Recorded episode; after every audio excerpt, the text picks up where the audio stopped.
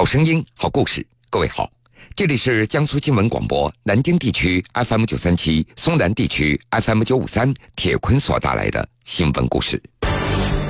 没有人知道，在泉州城东某高校旁的一个小宾馆里，自杀前的雪琪经历了什么样的沉重一击？一步步由希望变成绝望，最终滑向了深渊。江苏新闻广播，南京地区 FM 九十三点七，苏南地区 FM 九十五点三，铁坤马上讲述。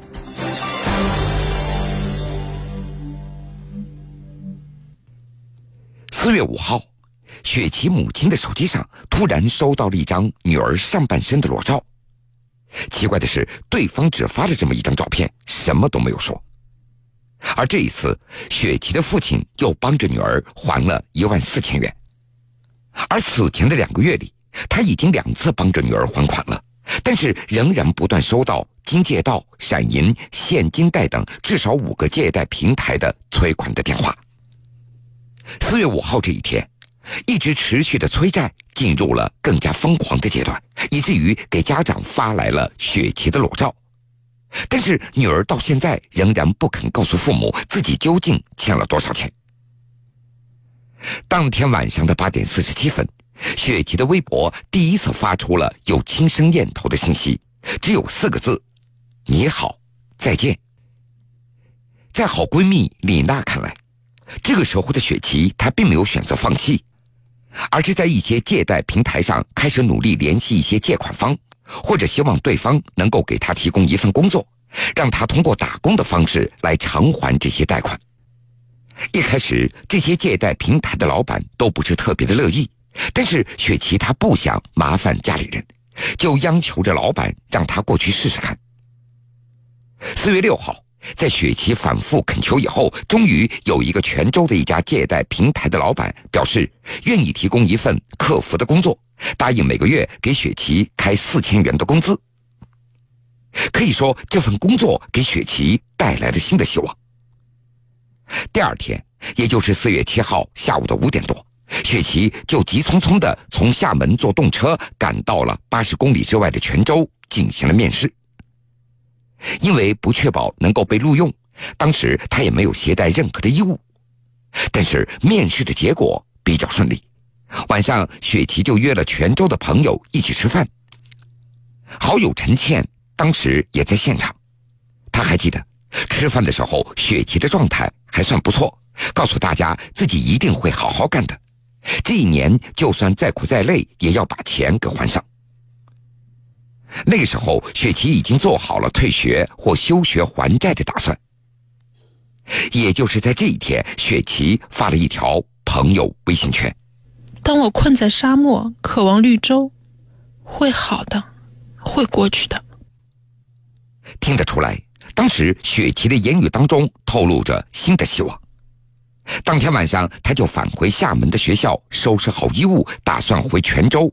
雪琪又收到了一家叫做“快乐花吧”的网贷平台的催款的短信，对方声称，如果当天晚上九点钟还不还钱的话。就会把欠条和花圈给雪琪的父母和老师寄过去。被逼之下，雪琪只能够向老板进行求助。老板说可以先帮着他还一点点，但是另外一部分让雪琪还是要和父母坦白。其实雪琪她一直没有告诉父母自己究竟欠了多少钱，但就在这个晚上，再也无法承受的雪琪选择了向父母求助。但是结果不是特别的好。刚开始说的时候，父亲非常的生气，说的话也非常的不好听。雪琪就觉得父母不想帮着他了。李娜是雪琪的初中同学，两人的关系非常好，所以雪琪也经常向她诉说与父母之间的矛盾。知道女儿在借贷平台上借了这么多钱，现在已经无力偿还了。父母的愤怒让雪琪感觉到自己陷入了孤立无援的绝望的境地，干脆他就将手机调成了飞行模式，像往常闹矛盾一样，他选择不再和父母沟通了。站在打工的公司的走廊里，在绝望的情绪下面，雪琪第一次通过微信向好友透露出无法承受想要自杀的念头。他说自己很难受，家里人不帮他，不要他了，现在就想从二十六楼跳下去。这突如其来的信息也吓坏了好友李娜，她赶紧打电话给了另外一个好友陈倩，让她打车过去去劝一劝雪琪。随后，陈倩就带着雪琪回到了自己的宿舍，并且安排她住了下来。在宿舍里，雪琪的状态也就慢慢的好转了。然而，面对催债的信息，雪琪的朋友圈和微博里却透露出越来越绝望的心境了。四月九号，雪琪在朋友圈分享了一首歌，叫《生生》，并且截取了一句歌词。歌词是这么写的：“抖着双手。”拼命的紧握，徒劳无功。当天晚上九点半，雪琪发了最后一条微博：“这城市风总是很大，孤独的人好像就我一个。”这条微博还有一张配图，配图里的雪琪不再带有她一贯的笑容了，满脸都是牵强和无奈。但是好友们并没有觉察出她的异常。四月十号上午的十点多，雪琪还和三个好友拉了一个微信群，在里面讨论娱乐八卦的一些问题。她觉得自己非常的开心。之后，雪琪就再也没有在微信群里说话了。李娜、陈倩他们都以为她在忙，所以也没有多想。事后才知道，这是雪琪最后一次和好友们一起聊天了。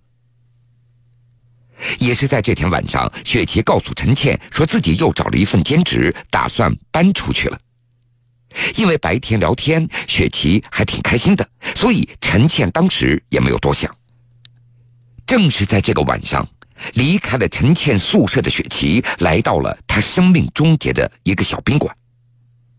晚上的十一点多，她发出了人生当中的最后一条微信朋友圈：“我真的。”不喜欢这个世界啊！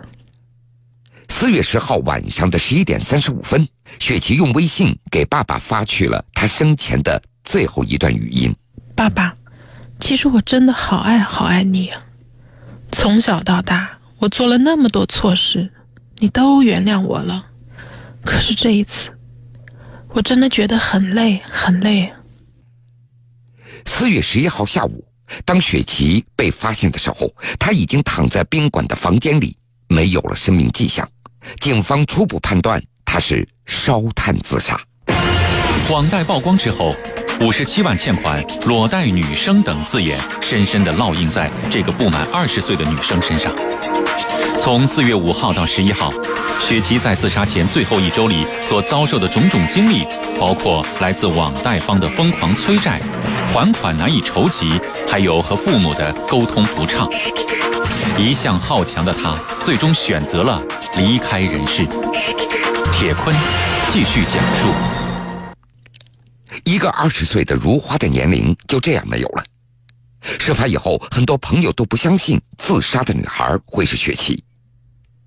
在好友李娜的眼中，雪琪平时非常开朗，有负面情绪宣泄一下或者哭一下就好了。这次，他们都以为雪琪也只是一时的想不开。说到雪琪的性格，李娜和陈倩都不约而同的说出了她好强、好面子。正是因为这样的性格，雪琪对于朋友和父母经常的都是报喜不报忧。尽管是多年的好朋友，但是陈倩和李娜他们都不知道雪琪从事的到底是什么形式的微商的工作。在雪琪的微信朋友圈里，他也从来没有发过任何有关微商代购的一些信息。但是在微信朋友圈当中，雪琪经常会晒出一些美食、玩乐的照片。李娜他们又认为雪琪应该还是赚到了一点钱，所以基于这样的认知，李娜和陈倩都没觉得这次雪琪真的遇到了太大的难题。在和陈倩同住的那两天当中，雪琪也从来没有向好闺蜜坦白自己到底欠了多少钱，包括她的父母。